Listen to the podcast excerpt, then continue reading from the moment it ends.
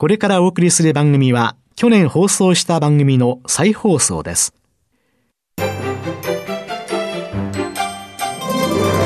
堀道子と寺尾啓二の健康ネットワーク。この番組は、毎週、医療や美容、サプリメントにまつわる科学などの専門家をお招きして、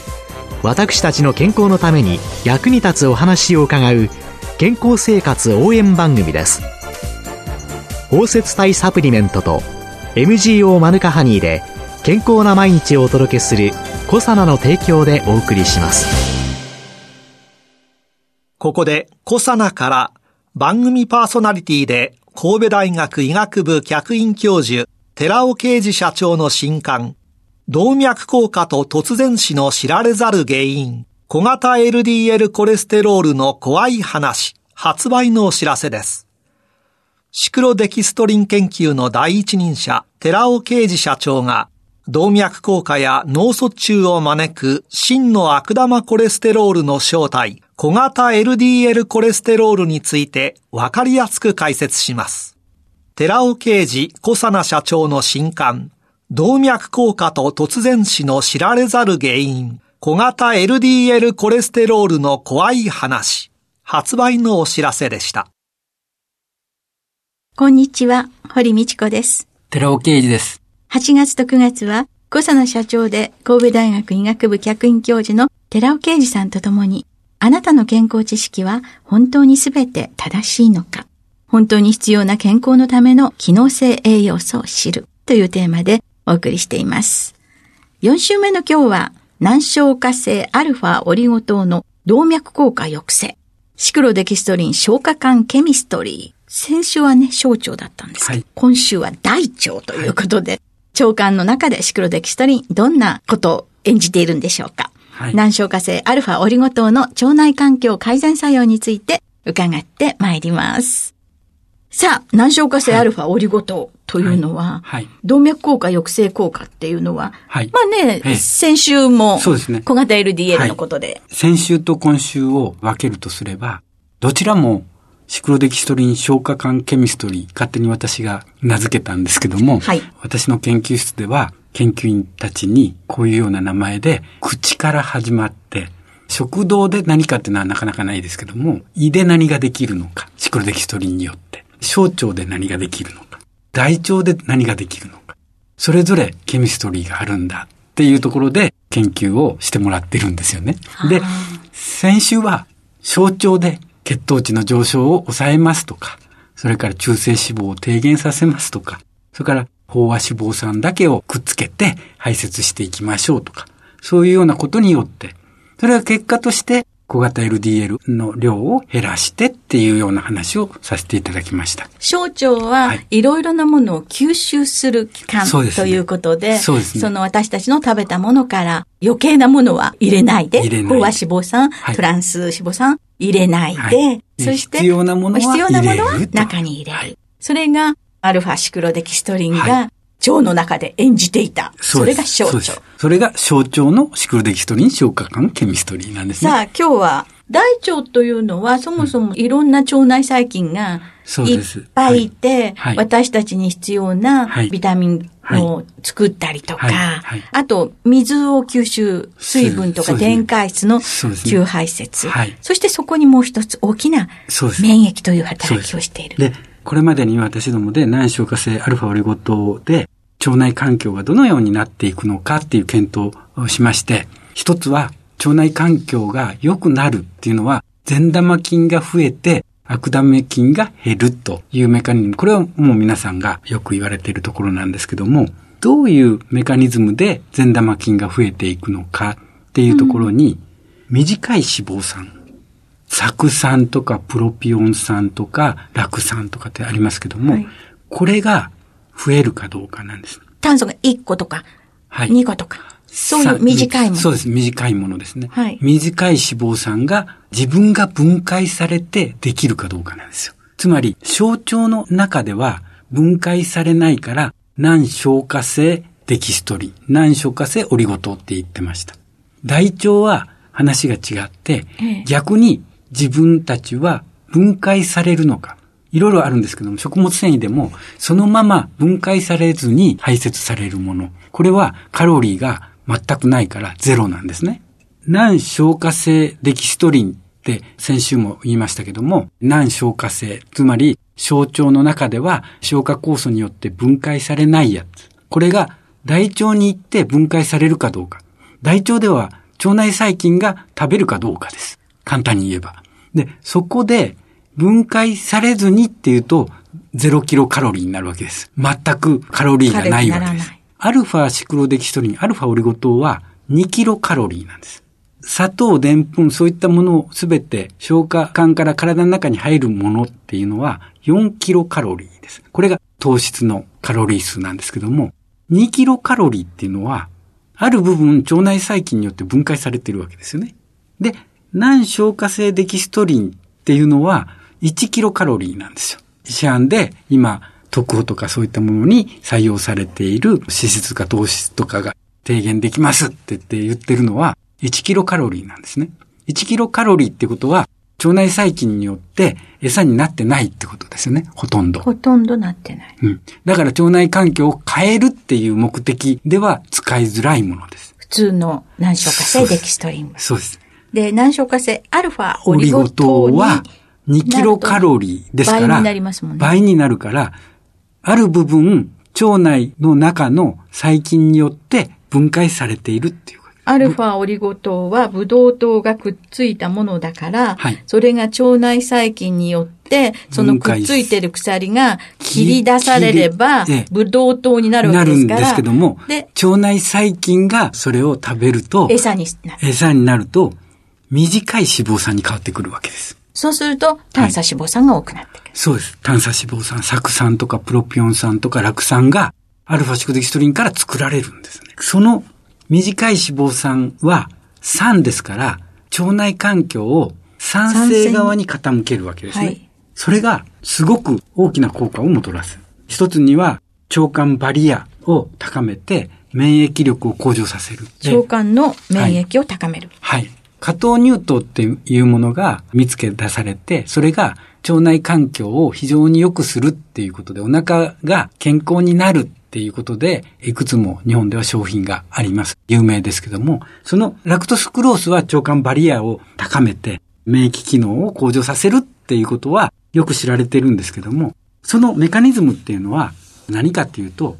無賃なんですね。この無賃っていうのは、腸管バリア機能を担ってるんですけども、これ腸管上皮で発生してくるんですけども、これをたくさん作るのがアルファオリゴ糖なんですね。ムチンってあの、ネバネバ成分ネバネバ成分。ムチンはもう食道から胃から小腸から大腸からずっとネバネバで膜を張ることによって腸管をバリア機能として守っているという、ね、ネバネバヌルヌルがね。そうですね。そういうムチンが生成しやすくなっているというところが分かっている。で、もう一つは IgA っていう腸管内にある抗体で免疫機能を高めている物質なんですけども、これも実はアルファオリゴ糖は生成量が非常に高いということですね。無賃に至っては、ラクトスクロースよりも圧倒的に高い量を出すことが分かっている。これ、免疫機能を高める方向で言ってますので、これが一つには非常に大きなことですけども、それだけではなくて、プロンピオン酸を発生させると、運動パフォーマンスが向上するってことも最近分かって、マラソン選手が、あるいは駅伝選手が、アルファオリゴ糖を摂取することによって、スポーツパフォーマンスを向上させて、スコアを伸ばしたっていう論文もあるわけですよ。あと、ミネラル吸収促進ですね。これは、炭鎖脂肪酸ができれば酸ですから、ミネラルをくっつけて吸収しやすくするということで、ミネラル吸収を促進させるとか。お魚のマリネで魚の骨が柔らかくなる。そそれと同じことが同じです。腸の中で起こって。そうです。それでカルシウムだとかいろんなものも。酢とかクエン酸が非常にいいっていうのはそうですよね。酸だからですね。それが大腸内でアルファオリゴ糖から発生している炭鎖脂肪酸によるものですね。腸管の中でそういうものを作り上げることによって、はい、ミネラルの吸収も高まってくる。ね、あともう一つアンモニアですね。結局腸内環境が悪化すると悪玉菌が増える。そうするとそこでアンモニアが発生する。運動機能を高めるために、プロテインを食べるアスリートたちたくさんいます。はい。でも、これって気をつけないといけないのは、ちゃんとプロテインを取った時に、小腸の中でタンパク分解酵素によってアミノ酸にきれいに変わって、それが全部体の中に入ればいいです。でも、そうではなくって、消化酵素の量が足りなかったり、状態が良くなければ、そのままタンパクは流れていって大腸に行くわけです。で、大腸にどっと流れてきたタンパクは、アミノ酸ではないから、分解するのに苦労するわけです。そこで悪玉菌の出番になるわけです。悪玉菌はそのタンパクを食べて、タンパクですからアンモニアがたくさん発生する。そのアンモニアが発生したものが体の中に入って、体中を駆け巡って、非常に嫌な匂いを体の外に出してしまう。肝臓が悪かったりしたら？そうです。肝臓できっちりとアンモニアをオルニチン回路ってありまして、尿素回路がありまして、それでアンモニアを肝臓できれいに処理して、尿素に変えて尿に出せばいいんですけども、はい、その機能が劣ってくるんですよね。やっぱりアンモニアの量が増えると。うん、ここで活躍するのがアルファオリゴ糖です。なぜかというと、炭素脂肪酸があるから、アンモニアと酸は中和反応があって、結果として大腸の中でアンモニアを処理してくれる。そうやって考えると、肝機能障害のある人のアンモニアが多くなりすぎて、はい、アンモニア脳症なんかが抑えるのに。そうです。まさしくそれです。そこにアルファオリゴ糖は有効だっていう論文もあるんです。今だと医療ではね、抗生物質かなんかで、腸内細菌をいやいやってやっつけてるわけですけれども、はい、それよりもいいかもしれませんね。ですから、たくさん機能があるっていうことを私どもでは研究で明らかにしていっているんですね。で、動脈硬化の抑制は動脈硬化の抑制は大腸劇場としては、はい、次にお話ししたいんですけども、神戸大学の医学部、私は客員教授なので、山下先生っていう先生と実は面識がないんですけども、山下教授らのグループの研究をちょこっとだけ紹介しときたいんですね。はい。あるテレビ番組で、神戸大医学部の山下教授の研究グループの紹介がありまして、便中のリポタト、LPS って呼ばせてください。便中の LPS の量っていうのは、健常人よりも心筋梗塞みたいな心疾患患者の方が多いっていうことをまず確かめてる。で、LPS がなぜ心筋梗塞などを発症させてしまうのかっていうと、LPS って炎症を起こしやすくする物質を活性化して、血管の中で炎症を起こして、そのことによって動脈硬化は進行するっていうことを明らかとしてるんですね。この LPS を出すところに対抗する腸内細菌っていうのが分かってきたんですよ。それがバクテロイデスです。バクテロイデスっていうのはヒオリミ菌でして、どっちつかずなんですけども、当然、善玉菌支配の場合には、バクテロイデスは善玉側によるわけですけども、今回はバクテロイデスはいい方向で働いてくれます。そういう腸内細菌です。で、健常人にバクテロイデスって多いんですよ。どっちつかずの？そうです。ヒオリミ菌さんが。多いんですね。はい。で、心疾患患者っていうのは少ないわけです。心疾患になると、このバクテロイデスは少ない。はい。で、バクテロイデスが当然多いと、そのことによって動脈硬化になりにくいんですね。バクテロイデスが多いと、LPS は少ないわけですから、結果として動脈硬化ってなりにくいっていうわけですね。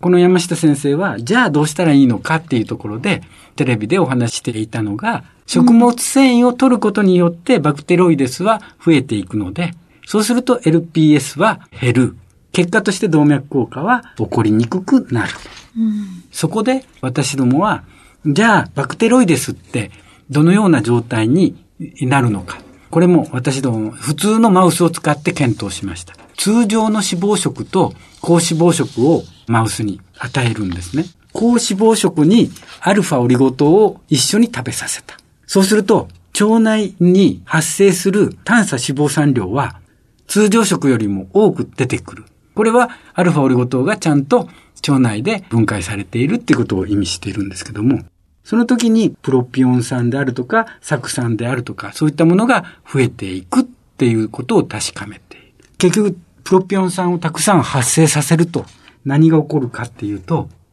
腸内環境、バクテロイデスが増えるんです。アルファオリゴ糖を一緒に高脂肪食と摂取していると、バクテロイデスがガーッと増えることが分かった。結果、動脈硬化は抑えられるはず。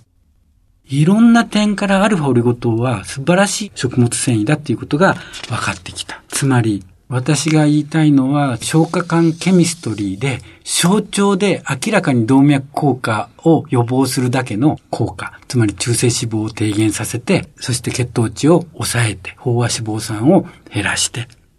でも、その消化管ケミストリーの象徴だけではなくて、大腸においても、このようにバクテロイデスとか他の有用細菌を増やして、悪玉細菌を減らして、動脈硬化の原因となる LPS を抑えることによって動脈硬化にならないようにしていると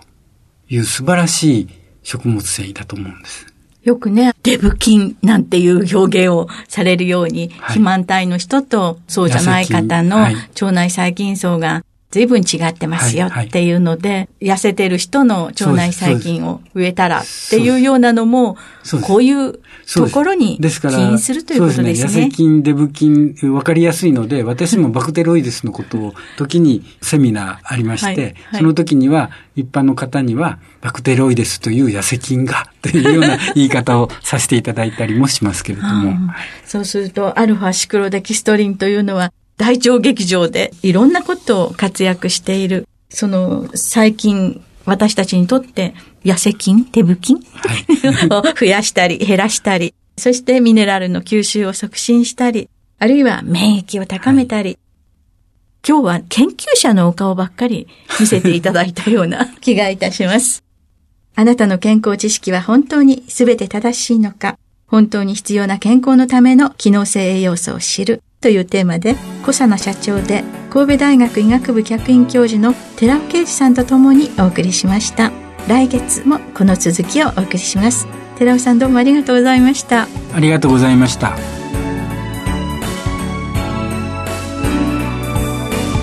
ここで小佐奈から番組をお聞きの皆さんへプレゼントのお知らせです。食後の血糖値上昇を抑える機能が科学的に証明された難消化性アルファオリゴ糖は環状オリゴ糖がでんぷんだけでなく砂糖の吸収も抑制し血糖値上昇を抑えます。ブルーベリー味で食べやすい機能性表示食品コサナの難消化性アルファオリゴ糖を番組をお聞きの10名様にプレゼントします。ご希望の方は番組サイトの応募フォームからご応募ください。コサナの難消化性アルファオリゴ糖プレゼントのお知らせでした。